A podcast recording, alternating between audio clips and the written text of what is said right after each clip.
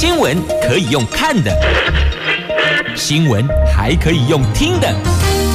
亲切的早安问候，专业的新闻分享，欢迎加入美英主持的 News Online，说新闻给你听。亲爱的朋友，台港后打开后，大家好，欢迎您再度锁定收听 News Online，我是美英，我是谢美英。来进入今天四大报的四则头版头条新闻之前，先来关心今天白天下落雨的天气概况哦。北北桃下落雨，竹竹苗处理桃啦。来北北桃温度今天白天介于十九度到二十度，竹竹苗十。九度到二十一度，好，只有落差一度，温度上差异不大。但是呢，台北跟桃园市，台北市、桃园市哦，今天白天都会有下雨的机会。其实现在桃园哦暗天啦，那新北呢则都是阴天啊。新竹县市到苗栗，无论白天夜晚都没有下雨的机会。好天气，好心情送给您。好，那么来看四大报的这四则头版头条新闻。分别是中时头版头，在野争取公示入法最低工资法，今天拼三读，提升法令位阶，完善审议机制，有助于工资定期调整。联合报头版头条讲的是总统大选的名，呃，这个抽签的号次哦，柯 P 一号，赖萧二号，侯康三号。那侯友宜公布。国防外交政见持续前进国造，那赖办赖做赖清德哦，赖清德办公室说已经在做了。自由时报头版头条讲的是哦，军官涉及共谍案，有中校约定四点七亿就驾驶直升机投共。经济日报头版头条复苏亮灯了，上市贵十一月营收冲三点五兆呢。好，这个是在今天经济头版头条的新闻。那我们来看联合详细头版头条新闻哦。这中选会昨天举行了第十六任总统、副总统候选人的号次抽签，民众党柯文哲、吴欣明抽到一号，民进党赖清德、萧美琴抽到二号，国民党后友宜、赵少康抽到三号。那么抽到一号的柯以佩喊出义无反顾拼一次，最好选择选一号。那赖萧佩则说美德双全，稳健向前。哎。这稳健向前好熟哦，不就是现在有许多立委候选人打出的这个口号吗？稳健向前行哦。好来，侯康佩竞选口号则是总统票投三，做你的靠山哦，就一切 OK 哦。就一就是这个我们常常在拍照的时候比赞，对不对？比出来。大拇哥就是赞一号，那二号就是叶胜利二号哦，两只手指头叶拍照，超喜欢赞跟叶，来再来 OK 三号。OK 好，我还在想说，如果第四组候选那个四要怎么比哦？好，现在就一二三都很好，都有很多的口号可以 run 可以用哦。那么竞选号次确定之后，昨天后有一公布了国防外交政见，国防以强健国防、贺阻战争原则提出四项目。标外交是兼容外交，印太睦邻，敦亲睦邻的睦邻哦，平等互利，民主永续。那提出三项主张。那另外呢，侯友宜说，哈如果当选总统，将在就职十个月内公布中华民国国家安全战略，将三 D 战略具体化，针对志愿役战力流失，将增加百亿元预算，让战斗单位志愿役每个月最多加薪万元。为了提高军人荣誉。所以九三军人节改成全民进军节，全台放假进军，啊，也成立行政院防卫动员委员会，改进军事教育，包括强化现代联合作战教育啦，大幅增加军事教育预算等等等，啊，这个都是他的国防外交的政见。那柯办呢？柯办则继续攻侯友谊亲中。这民众党总统候选人柯文哲竞选办公室说。对于侯友谊亲中亲近的亲哦，亲中的立场，民众普遍仍有疑虑。面对中国的强权威吓，能否捍卫国家的权益底线，应该是国民党难解的考题呀。好，那民进党总统候选人赖清德竞选办公室说呢，侯友谊阵营提出的所有政见，不是已经在做，就是赖清德早已经宣布的方针。感谢侯友谊阵营对民进党执行的国防外交方向表达肯定。那赖清德将延续蔡英文总统的稳健路线，透过和平四大支柱，持续强化台湾的国防战力，开拓更多民主国家间的合作跟交流。好，这分别是因为昨天侯友谊公布了国防外交政见，那所以媒体一定会去询问另外两组候选人的看法。那赖清德办公室跟柯文哲办公室分别都做了回应。这一次的抽签是按照登记的顺序，那小美琴率先抽出二号，微笑的喊出“美德双全，稳健向前”。柯批随后抽出一号，但是没有特别的这个愉悦、欢欣鼓舞的神情啊，就一脉哦柯氏的表情。那最后就。剩三号了，基本上不用抽，就是三号了哦。那完整竞选口号是：总统票投三号，做你的靠山。台湾台湾瓦辛沙人民五后康哦，就是一切 OK 哦。这每一组候选人，接下来陆续你就会听到一号、二号、三号都有各种不同的这个为自己加深选民印象的锁定号码。一些竞选口号了，那就开始努力的为您心目中所青睐的、愿意相挺的那一组候选人拉票吧。好，昨天是十一号，今天十二号了，这个选举进入三十天了，因为十二月有三十，哎，不对，那应该是三三十一天哦，因为十二月有三十一号。好，努力。努力来，接着我们来看《中国时报》头版头条的新闻。这最低工资法今天拼三读，选战进入倒数计时了。而攸关我们广大劳工权益的最低工资法草案，今天送进立法院院会处理。虽然朝野政党都同意尽早完成三读，但是大家对劳工代表在审议会人数，还有最低工资法参采指标等有四项条文协商没能达成共识呢。民进党和在野三大党团都祭出甲动员预料将会上演一场表决大战。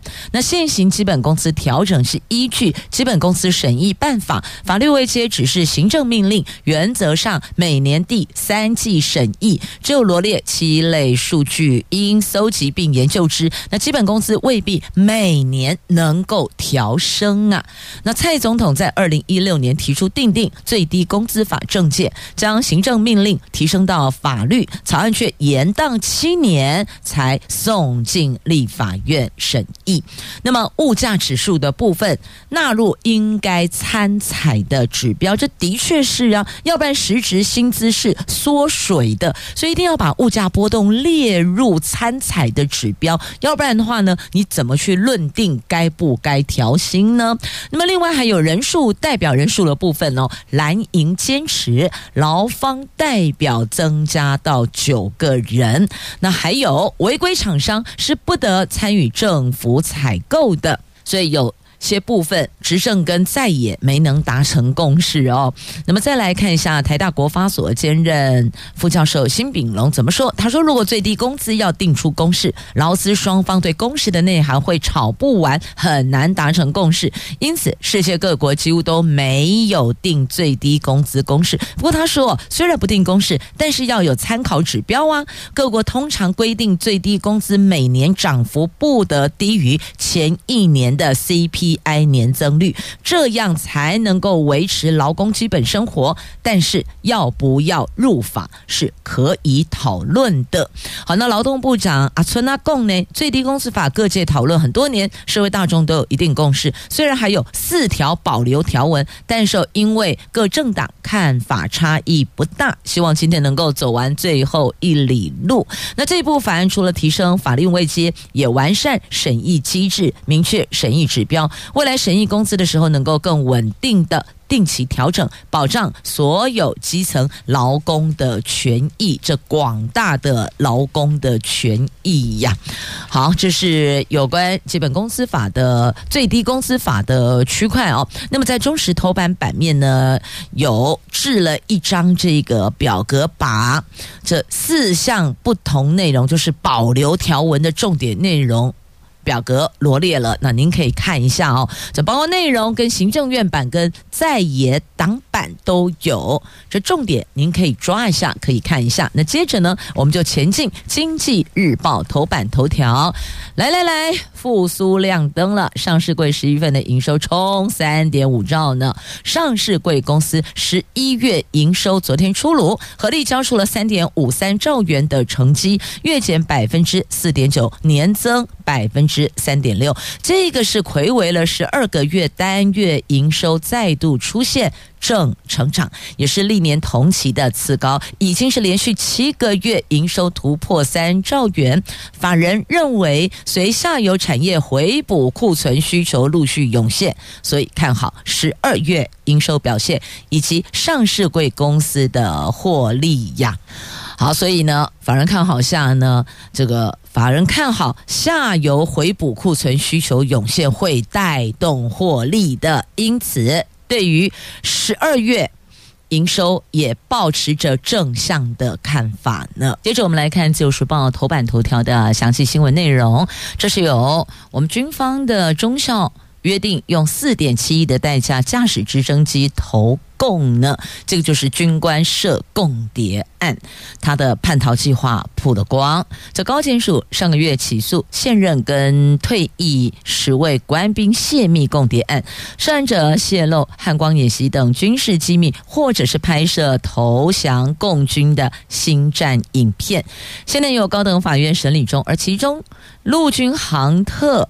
指挥部的中校飞官竟然同意以一千五百万美元换算台币四亿七千两百三十万的代价，这找机会要驾直升机叛逃投共，幸好没能得逞呢。哎，这个是我们小时候才有的，是吧？记得小时候呢，人家是投奔自由，那儿飞到台湾来，我们这儿是要驾着直升机直奔中共那儿去。要记得，没有国怎么会有家呢？好，今天自由头版头条啊，所以守护家园非常非常非常的重要，因为覆巢之下无完卵呐。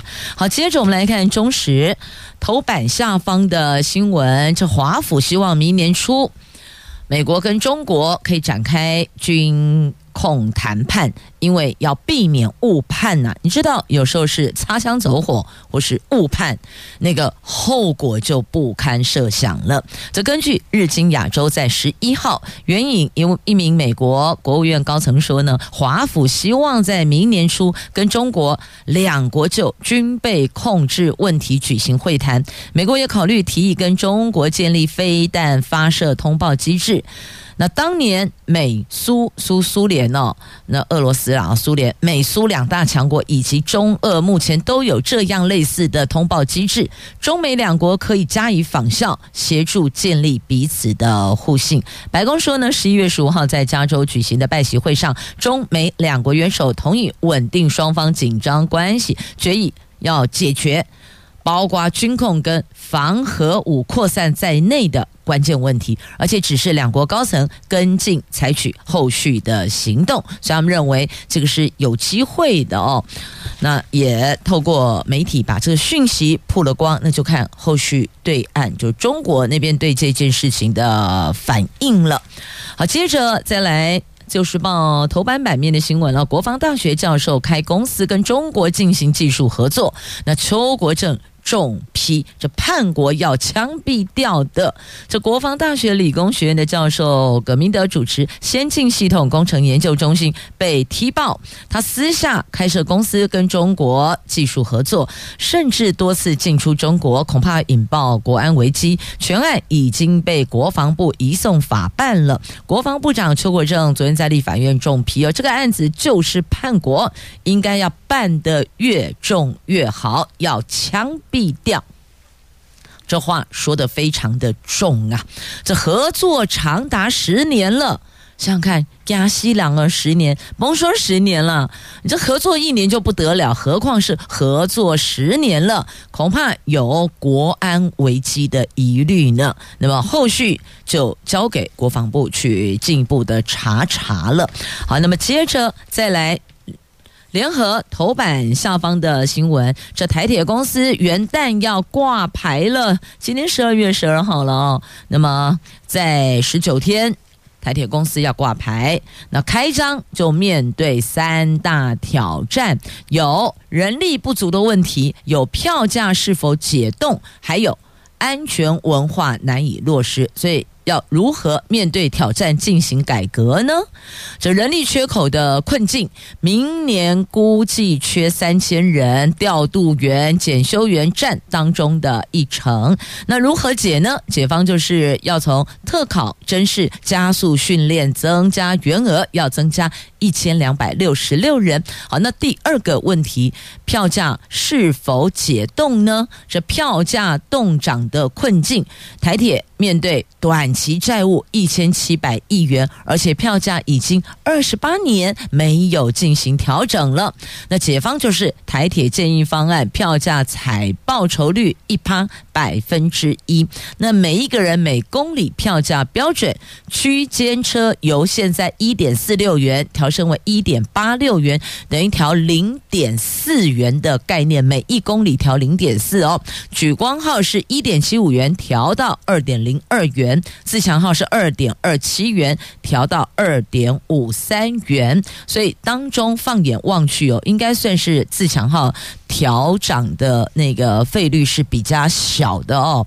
那区间车台北到板桥现在是十五块，会调成十九块。自强号台北到高雄会从八百四十三增加到九百四十元。所以如果距离拉长，你会觉得说这个自强号好像调的蛮多。但是如果你区间车从台北到高雄，那调幅增加的就会更多了。好，那另外还有安全文化难以落实的困境就就。是有三十五项建议没能改善，而且组织缺乏安全文化。那解方就是董事会设立安全管理委员会。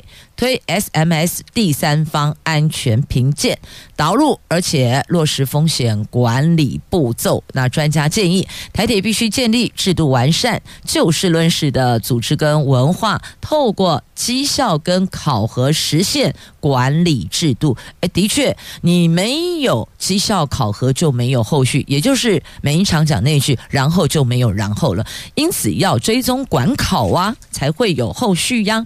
好，所以看来看去。林林总总整理出来的专家结论就是不看好，可以彻底改革。认为你想一步到位有困难哦，所以呢，专家并没有抱持乐观态度看待。但这个就是哦，不做他永远原地打转，做了才会有机会翻转嘛？您说是吗？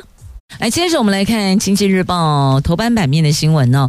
辉达超维物流中心落脚台湾，这 AI 晶片双雄选定远雄自贸港园区，经济部喊话，壮大半导体生态系。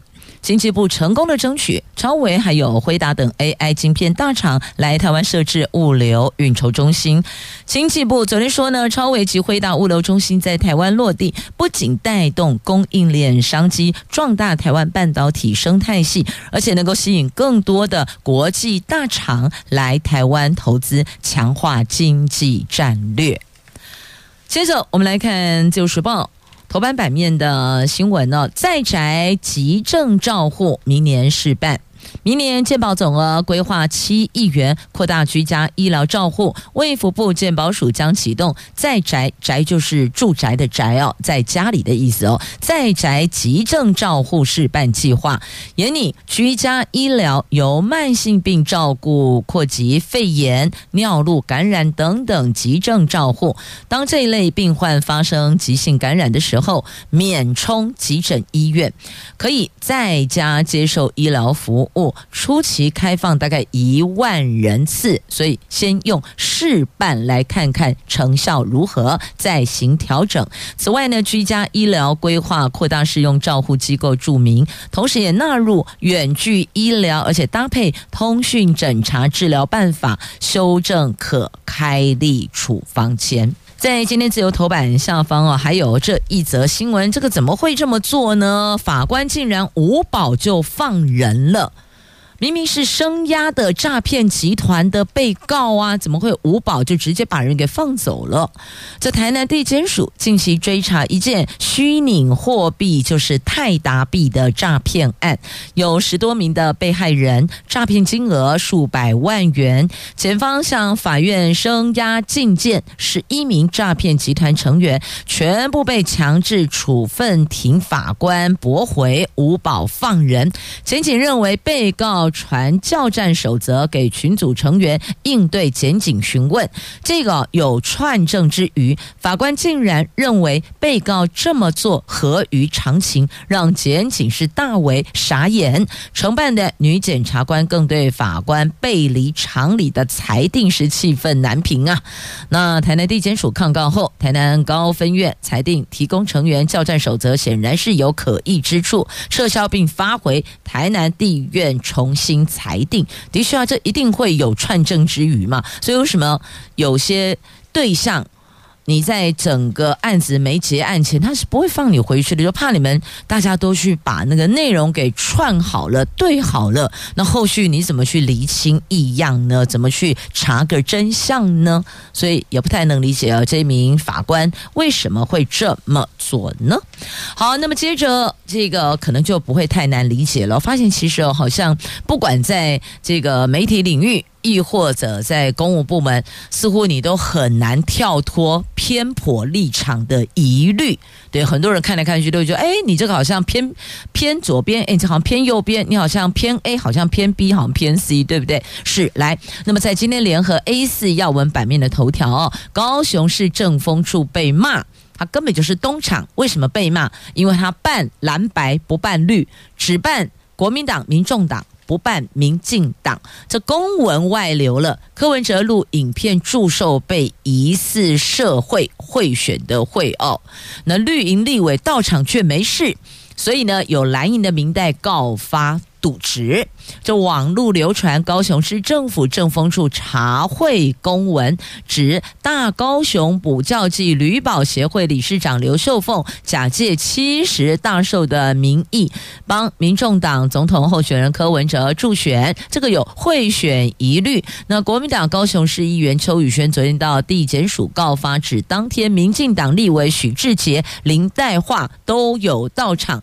按政风处逻辑，这两个人。不也构成了贿选吗？所以呢，正风恐怕有赌职的疑虑，希望减掉能够查清楚，给大家交代。所以他还带了这个恐龙到现场去哦，这不是真的恐龙啦，就是那个穿着恐龙装的这个工作人员打扮成恐龙造型的，到这个高雄市府抗议哦，说市政市府变竞选总部，政风处变东厂。好，所以有时候加一点创意小思，还颇能吸睛。你看，就登上媒体版面了吧？诶，自行 Google 啊，自行 Google。如果您对刚刚的内容想要进一步了解的话，请自行翻阅，自行 Google。好，那么再来要告诉您哦，碳交所买国外碳权是无法抵。我们国内的碳费的碳权交易所今年八月揭牌，预计这个月二十二号进行国外碳权交易。但是呢，环境部汽油变迁署指出呢，购买国外碳权对国内实质减碳并不是直接相关，只能够用于企业供应链的碳中和需求。企业如果要减少碳费，还是要实质减碳。另外呢，碳权交易相关的子法仍在研议中，预估年底前可以预告。所以重点就是这个标题，告诉您：碳交所买国外碳权无法抵国内碳费。所以如如果你本来买国外碳权就是要抵国内碳费，好不好？跟你讲，这条行不通哦，行不通。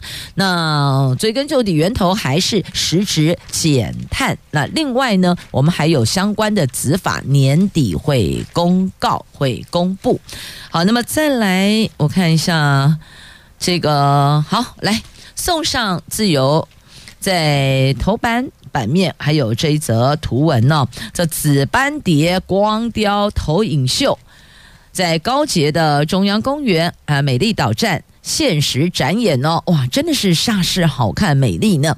高雄茂林赏蝶季登场了，高雄捷运中央公园户外天幕和美丽岛站的光之穹顶地面，现在起每天限时展演紫斑蝶光雕投影秀，把茂林紫斑蝶带到城市灯光中，为游客带来眼睛一亮的视觉盛宴呢。所以换句话就是说呢，如果如果如果你没有时间去参与这个赏蝶季的相关活动的话呢，到这个地方限时展演哦，我们去打钢套萨高按皮亚龙五哦，限时展演提供给您，您可以到这来欣赏这个紫斑蝶光雕秀。Food good，今天智慧新都在桃园，邀请您关心。财政收支划分法，这个财划法攸关地方财源，因此邀请桃园市政府财政局局长欧美环欧局长，我们来欢迎欧局长。好，嗯，主持人好，哎，各位朋友大家好，今天要邀局长来关心哦，财划法这个财政收支划分法是在八十八年定的，那隔年。就有立委发现当中有些不合理、不公平，因此提出需要修法。可是这个时光飞逝，岁月如梭啊，二十四年都过去了，还是没修法。那这个明显有急迫修法的必要性。请问局长，到底财划法哪里不合理，哪里不公平了？嗯，好，哎，我们。财政收支划分法，顾名思义，它就是中央跟地方政府财政收入支出啊这个范围归属的界定。那么。这个法从八十八年定了之后呢，其实各地方的反应呢，哎，就知道这个法是要及时的赶快来修改。那这个我们从哪方面可以看得出来呢？我们从财政收入面来看，以目前哈这个地方政府的自有财源占税收的比例，它是偏低的，这是一个重点。那么因为财源偏低，它的自主性就低，那不足的财源呢，就只有仰赖中央政府的补助或者是借款来决定。局长，您说偏低，那到到底怎么个偏低法？我们可不可以用数字来做说明？好，那么我们以一百一十年啊，审计部所公布的各地方政府审定的决算自有财源的比例，直辖市平均是七十四点五一 person，那县市的平均呢是四十四点三八 person，自筹财源就是扣掉的这个中央统筹之后呢，它的更低了，那就是直辖市是五十二点八七，县市只有二十四点四五 person，意。思看来呢，确实是有必要改善地方政府的自有财源。来提升它的财政自主性，避免事事仰赖中央，或者是必须要增加债务去应应。那另外呢，我们再从这个财政支出面来看，那么以支出面呢，这个支出的结构它是僵化的。我们知道，在高比例的人事费的负担哈，是最严重的问题。那么我们再以一百一十年度的这个地方政府人事费的支出哦，它的占税出达到四十二点零五，那么自占自有财源是六十三点九五，那么就是它自有财源里头就有六十五 percent 必须要拿来这个发薪水的。嗯，那么其中呢，县市人事费的支出。呢，它是占了这个自有裁员的九十一点四五，那自筹裁员的话呢，它更高占了百分之一百六十五点九九 percent。显然呢，如果没有中央统筹分配来分配的话呢，那县市它会发不出薪水。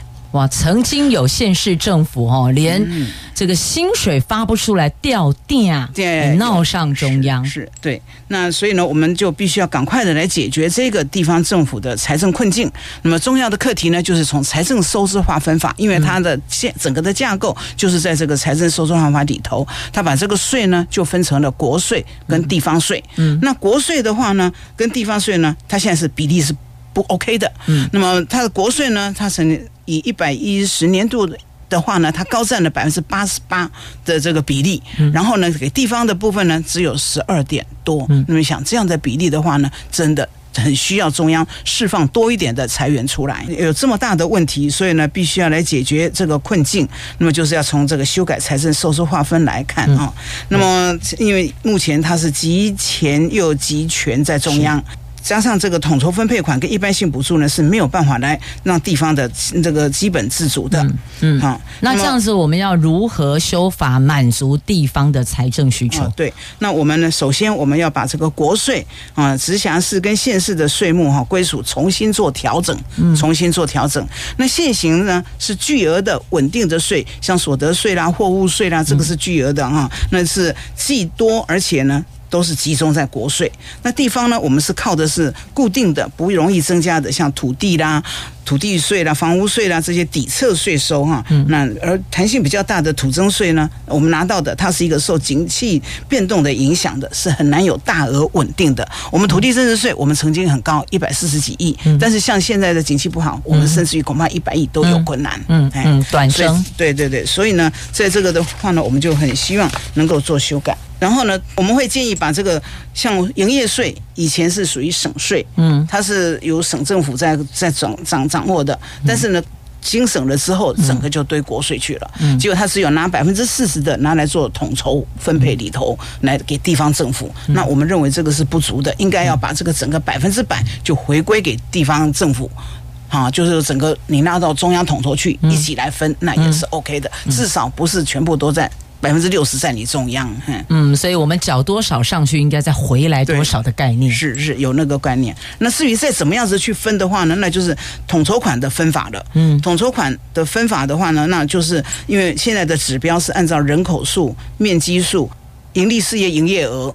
哈，这个这些的来来做指标。另外呢，还有一个是财政的能力。你财政能力好了，它还是一个负的指标，就是说你财政能力越好，你所能够分配到的比例是更低的。那这个呢，是对我们是绝对不公平的。对，哎，所以呢，我们认为要修。因因为我们的很多的工厂在设在我们这个地方，公司在台北、双北，那他呢登记在那边就税，我们没有分配的依据。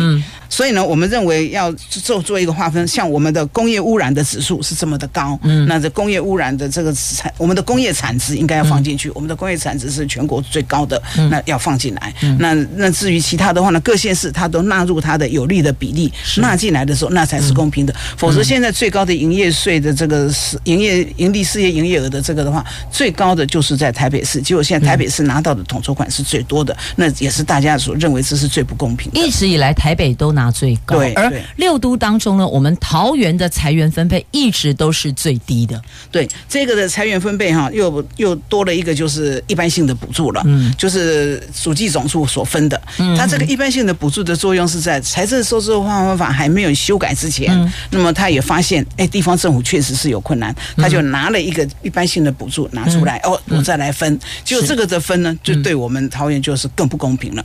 在节目上呢，我们了解了财划法对桃园的不友善，那么请问要怎么样来透过修法来把这个财源的问题补足？而现在知道，除了修法之外，还有一个中央叫做一般性补助款。那是否在修法前，这个一般性补助款可以缩小各县市政府之间财源的差距呢？嗯。好，一般性补助款的话，哈，是中央哈就这个各县市的这个基本财政收支差短给他补足的啊。那当然，它的指标也有这个教育设施啦，或者是社会福利啦，还基本设施这些。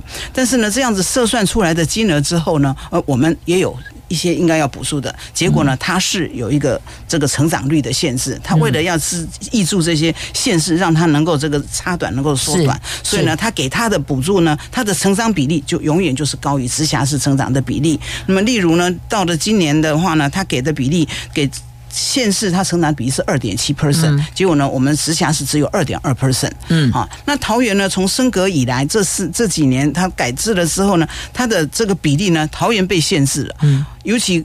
桃园最吃亏的，因为它的起跑点比其他的都低。嗯，我们起跑点的时候，我们的一般性补助就是低的。嗯，那你现在如果说，哎，按照一样的比例成长，所以我们的跟人家的差距是越差越大的。嗯，所以呢，我们到呃一百一十二年的时候呢，我们比台南市哈每年就少了这九十二亿元，那比台北市的话呢是少了三百二十三亿元。那么几年下来呢，我们已经比台南少了将近八百亿元了。嗯，那么比台北市，累积下来，对对对，累积啊，比比台北市呢更少。了两千四百多亿元。是，看来这个一般性补助款还是存在这些问题，是存在。对，所以因为我们在 在裁判还没有办法修之前呢，我们要赶快去补，看看中央怎么样子去弥补我们这这个部分的缺憾。嗯，如果看来一般性补助款也有一些问题的话，我们自力救济总可以吧？靠山山倒，靠人人倒，不如就靠自己最好。靠自己还有什么因应作为呢？我们地方政府有什么做法呢？哦，我们常常就在讲说，哎，自立自强啊！哈，桃园永远就是要自立自强的。除了卖祖产，哦，没有，